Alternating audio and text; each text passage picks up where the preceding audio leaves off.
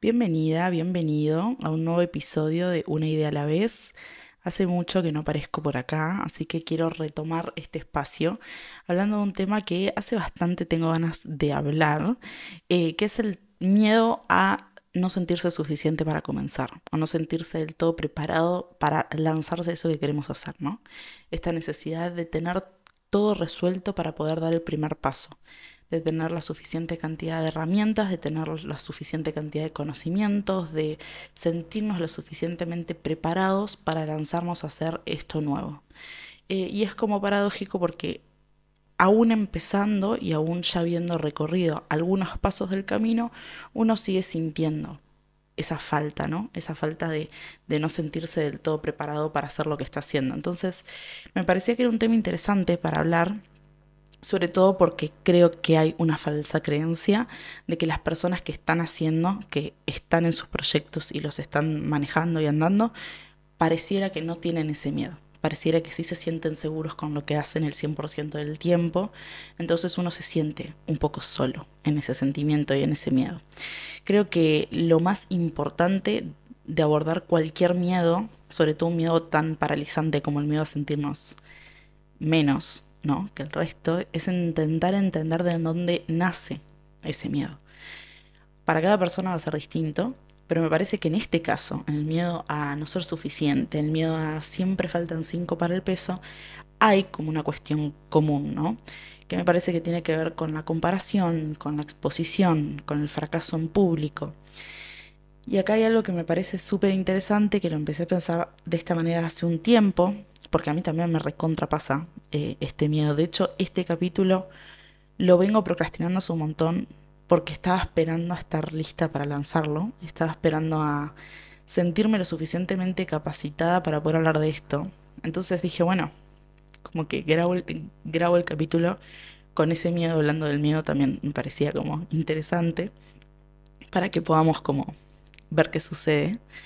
Me parece que el miedo de esto de la exposición, del fracaso en público y demás, creemos que tiene que ver con el miedo a lo que nos van a decir, ¿no? Porque ahí empiezan a aparecer un montón de fantasmas de, bueno, ¿qué va a pensar la gente? La gente va a darse cuenta de que me falta conocimiento para tal o cual cosa.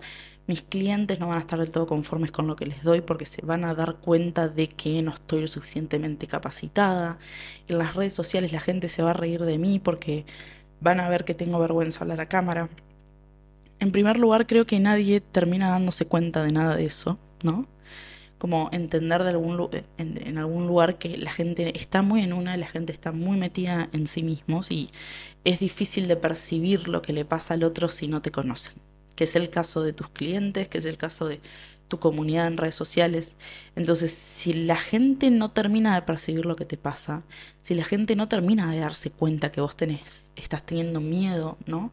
Esto, si no lo decís, digamos, simbólicamente la gente no termina de comprenderlo, entonces ese miedo que vos sentís a lo que la gente te diga, tiene que ver con tus miedos.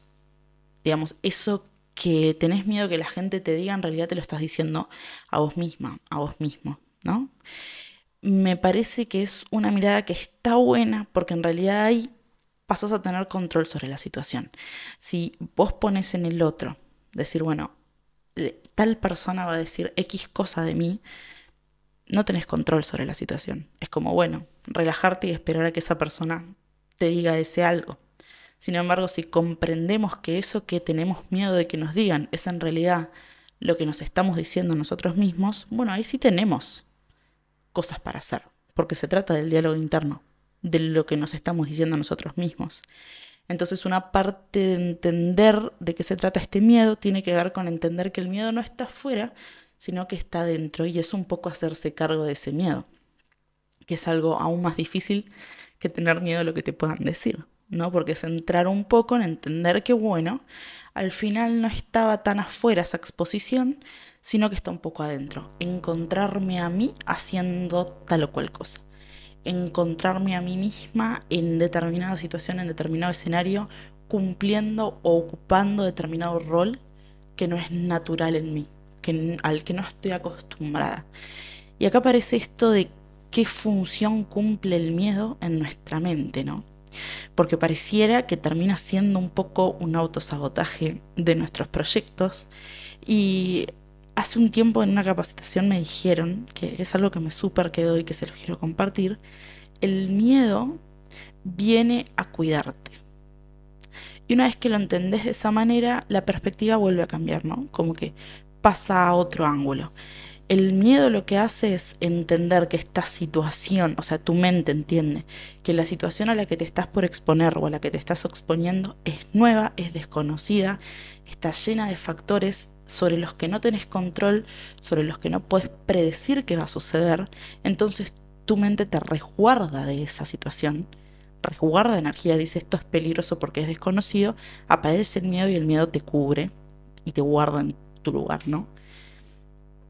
Entonces una cuestión como interesante es empezar a darle herramientas a nuestra cabeza de manera consciente, empezar a hablarle a nuestro miedo y darle razones por las cuales puede sentirse seguro transitando este nuevo camino. Entonces, si nosotros intentamos hacer cosas nuevas sin comprender todo lo que hay detrás en nuestra mente, lo que vamos a terminar sintiendo es que no somos suficientes y que el otro va a dañarnos que lo de afuera, lo externo a nosotros es riesgoso y nos va a lastimar. Comprender que el miedo tiene que ver con algo interno, con algo nuestro, es mucho más difícil porque se trata de lidiar con fantasmas propios, pero a la vez sí hay como una solución, entre comillas, ¿no? Sí hay cosas para hacer. Entonces, quería que este capítulo fuera un poco de eso, ¿no?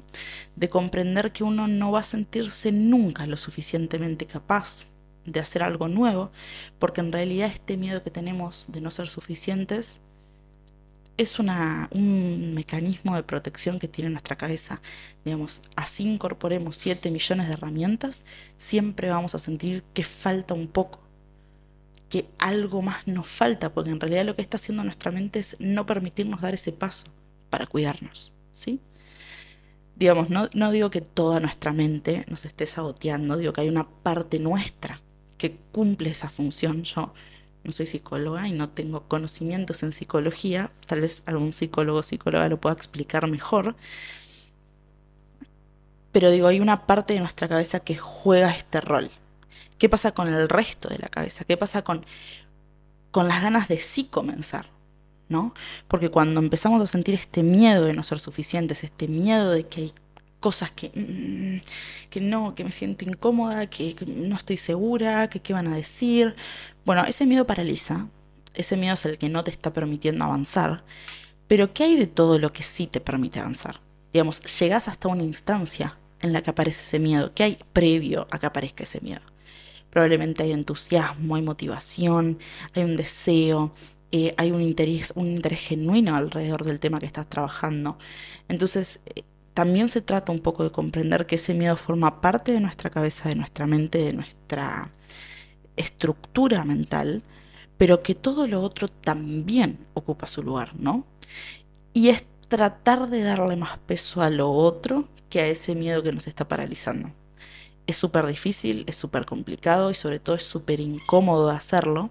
Pero se trata de hacer a pesar de ese miedo que estamos teniendo, a pesar de que nos sentimos perdidos, a pesar de que no nos sentimos suficientes, ¿sí?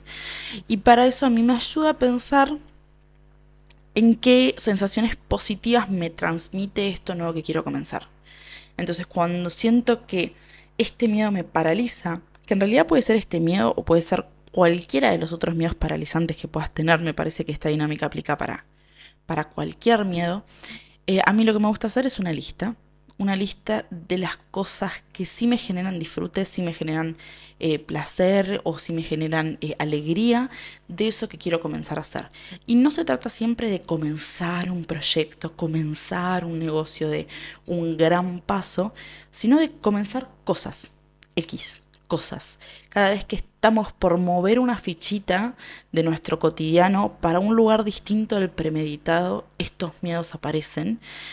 Eh, entonces hay veces que pasa, hay veces que podemos avanzar, que sentimos esa incomodidad, pero no, no es tan potente, no es tan fuerte. Bueno, vamos, a pesar de la incomodidad lo hacemos, y hay otras veces que esa incomodidad nos detiene. Entonces, en primer lugar, hacer una lista de las cosas que sí nos generan disfrute, de hacer esto nuevo que vamos a hacer. ¿no?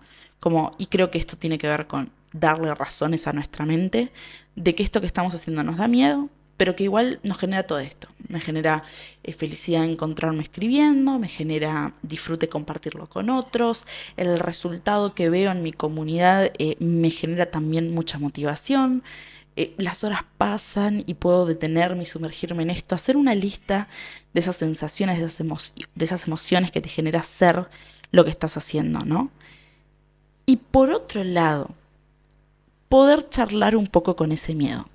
Porque no se trata de bloquearlo y decir, bueno, acá está lo bueno, vamos con lo bueno, sino decir, bueno, que de todo esto que estoy haciendo me da miedo.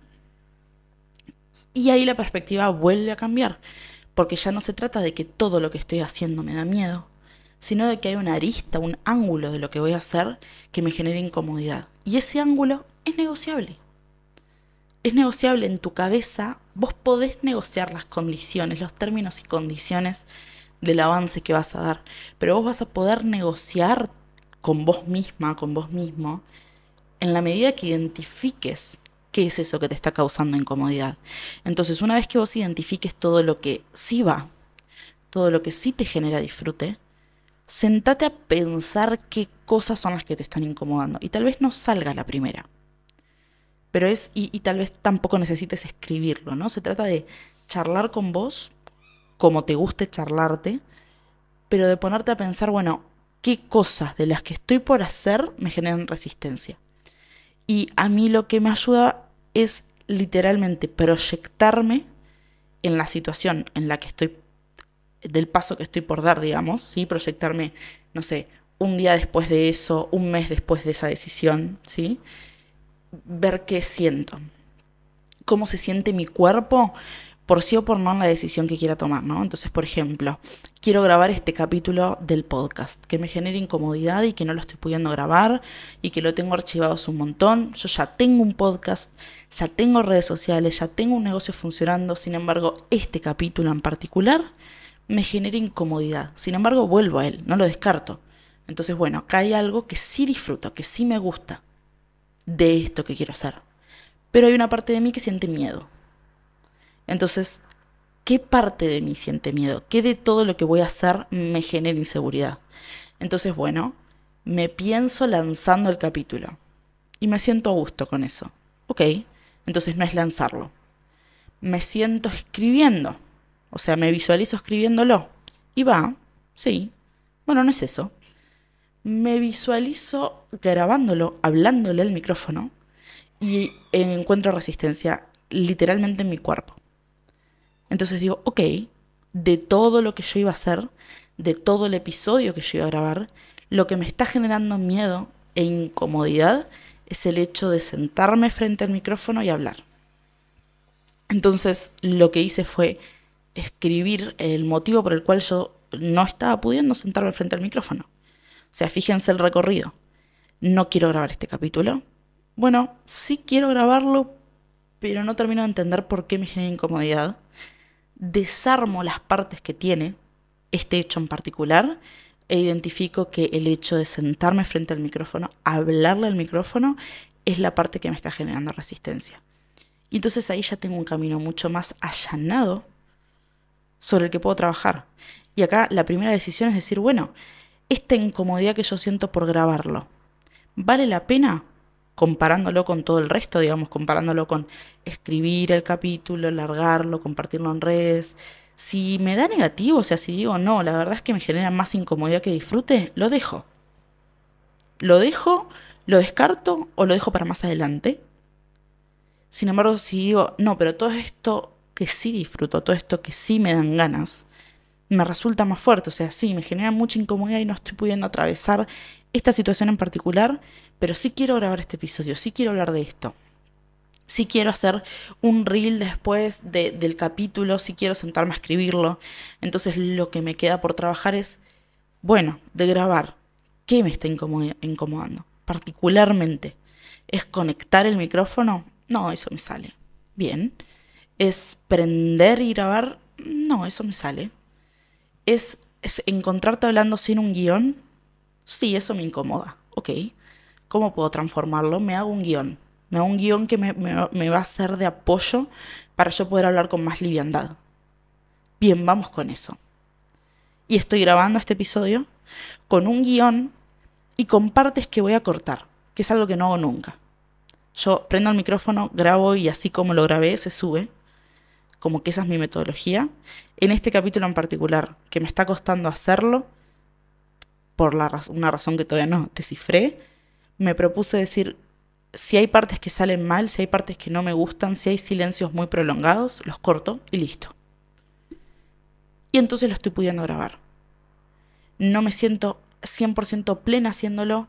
Siento incomodidad, pero ya no siento el miedo paralizante que no me permitía encender el micrófono. Entonces ese miedo paraliza siempre y cuando vos no puedas identificar qué parte te está paralizando. Cuando vos podés visualizar qué de todo eso te paraliza, entonces puedes ir despejando partes y ángulos de esa cosa que es un todo y empezar a trabajar sobre algo muy particular. Yo hace una semana estaba trabajando sobre no quiero grabar más el podcast porque estaba eh, visualizando resistencia y hoy digo, no, solo era que no me sentía cómoda hablándole al micrófono en este capítulo en particular. Y recorrí ese camino porque me propuse desarmar el miedo.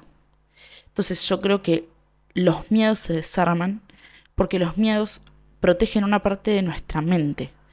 Si lo ves desde ese lugar, es pensar, bueno, ¿de qué parte me está protegiendo?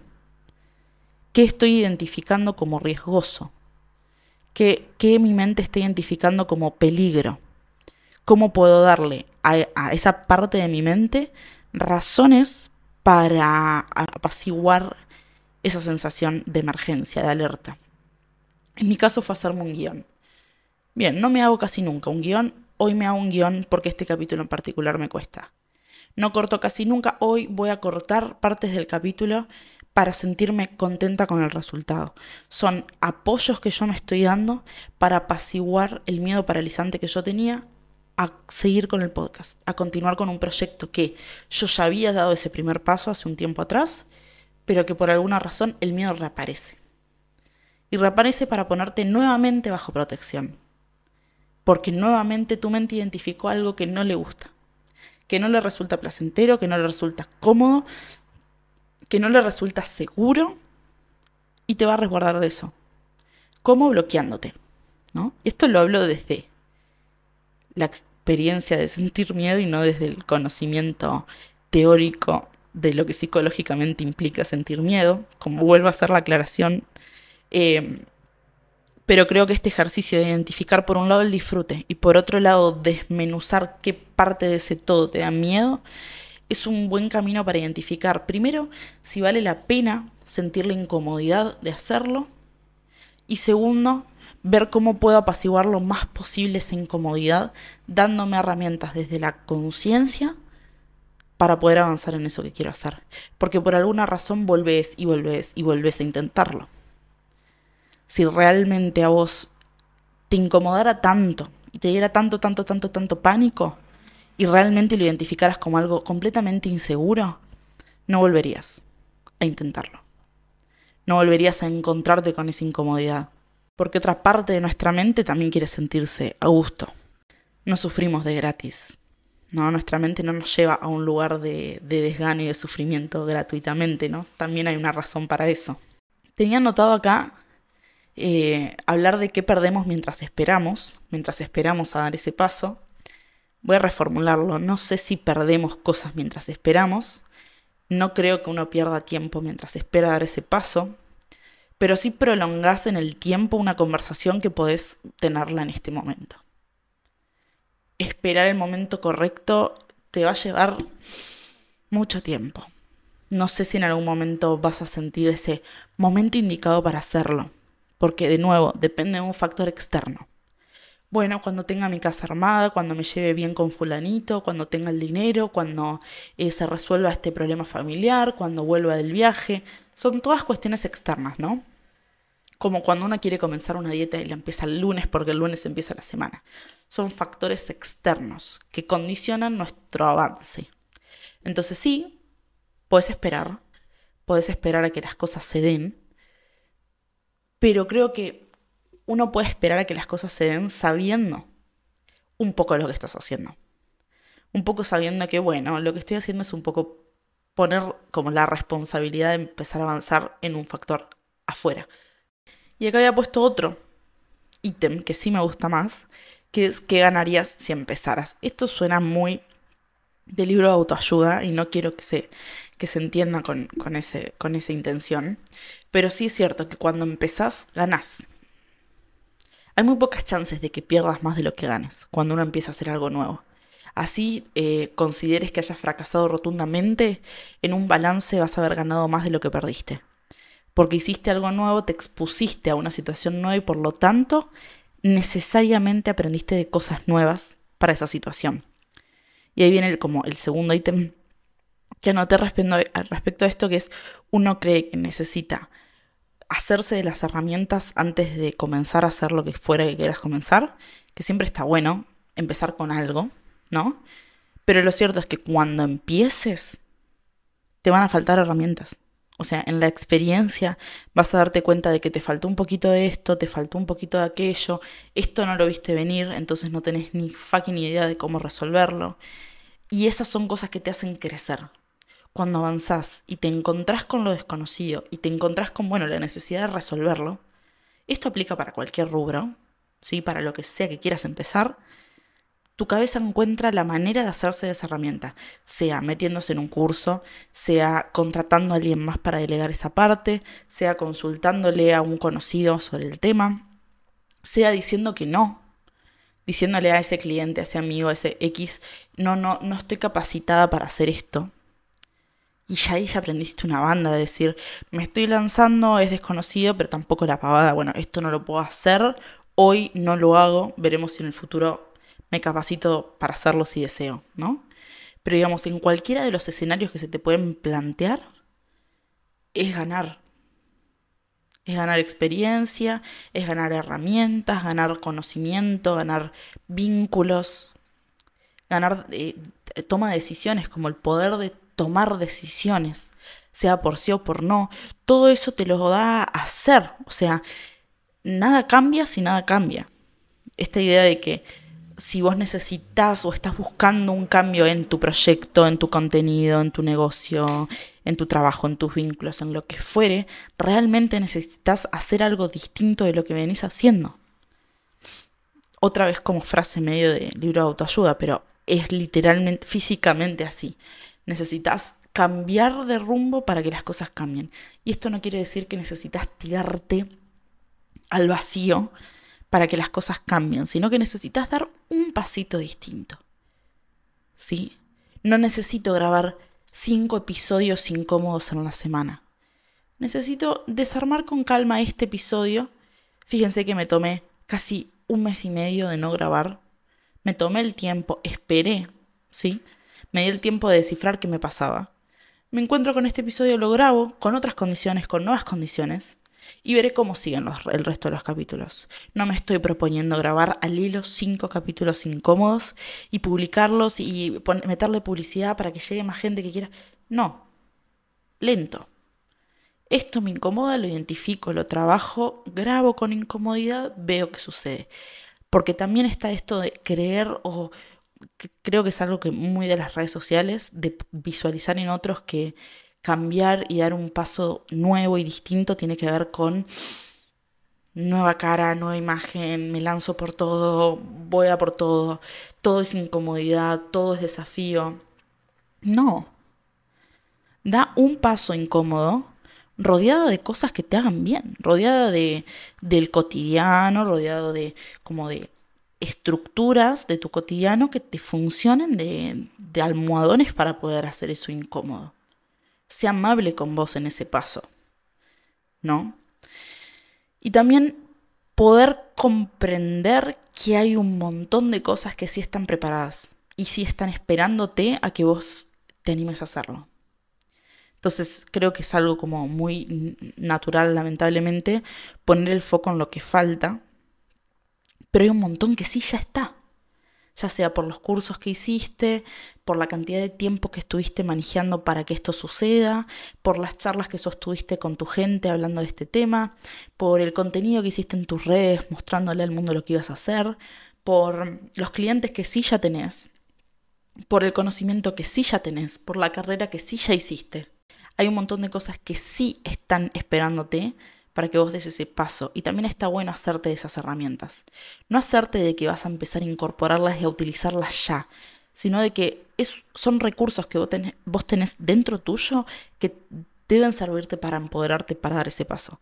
Entonces, si vos vas a dar ese paso, va a haber un escenario incierto, un escenario desconocido que te va a generar inseguridad, que te va a generar miedo, pero dentro tuyo tenés todo este recurso, toda esta biblioteca de herramientas que son tu carta segura.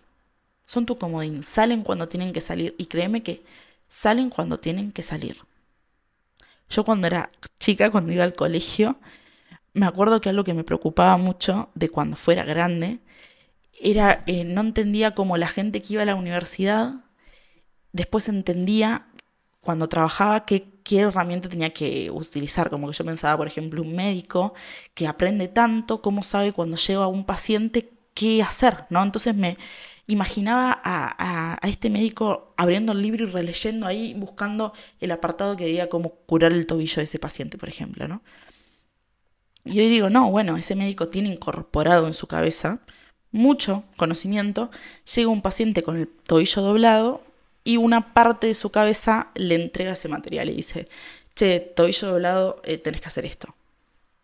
Hay que, y eso es un poco, un, poco la intuición, ¿no? un poco la estructura de nuestra cabeza y cómo funciona el conocimiento, que tampoco tengo noción de cómo es que funciona, pero también confiar, ¿no? En términos más holísticos, de que tu intuición te va a dar el conocimiento que vos necesitas para la situación en la que estés que no vas a necesitar recurrir a los 10.000 apuntes que tenés encajonados en tu escritorio, que se va a ir dando la situación para que vos puedas ir utilizando las herramientas que fuiste incorporando en el tiempo. Y que en el momento en que falte una herramienta vas a tener la solvencia suficiente para ir a buscarla, a donde sea que la puedas buscar. ¿sí? Y si no tenés el tiempo suficiente para buscarla, vas a saber decirle que no a esa persona para la que necesitas aplicar esa herramienta. Entonces es un poco entender que no podemos controlarlo todo y que está bien y que es parte de la vida, pero que hay un montón de cosas que sí están bajo nuestro control, que es gestionar nuestros miedos, gestionar nuestro conocimiento, gestionar nuestras herramientas y gestionar también la falta de herramientas de conocimiento, de seguridad. Gestionar emociones. Son todas cosas que vamos aprendiendo en la medida que hacemos. Son cosas que no vas a aprender en un curso, no vas a aprender en una carrera, vas a aprender lanzándote a hacerlo. Y tal vez, y en el peor de los casos, te lances a hacerlo y digas, no, esto es demasiada incomodidad para mí. Genial. Volvés para la decisión inicial. Y ni siquiera es volver hacia atrás, porque ya sabes que hay algo que no. Y eso es avanzar. ¿no? Entonces, la próxima vez que elijas vas a elegir por otro camino. Un poquito más perfilado a la izquierda. Y ni siquiera tiene que ver con dar vuelta a la brújula e ir para el otro lado, sino por, no, vamos a ir un poquito más allá, porque este camino que había tomado no, no me resultó. O no, no fue el momento, pero lo intenté. Lo intenté y me di cuenta de que con las herramientas que tengo no lo puedo hacer. Bien, genial. No retrocediste, avanzaste. Te animaste, te diste cuenta de que no y entonces resolviste. Es un avance, ¿sí? Y por último, un ejercicio que te puede ayudar es hacer una carta a tu voz de dentro de un mes, ¿no? Entonces, eh, quiero que escribas en presente a tu voz del futuro. Y decirle a ese voz del futuro qué cosas crees que va a lograr si se anima a hacerlo, ¿sí? Entonces, hoy comenzaste a hacer eso que no te animabas. Contale a tu voz de dentro de un mes qué sentís, los miedos que tenés, en qué estancia estás. Leerte a vos dentro de un mes te va a permitir necesariamente aprender. Ya sea porque te quedaste en el mismo lugar o porque intentaste y lo lograste, o porque intentaste y tuviste que recalibrar nuevamente. Sea cual sea el escenario, leerte dentro de un mes te va a ayudar.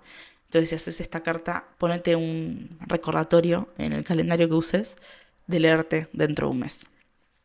Así que ese es el episodio de hoy. Espero que te deje pensando.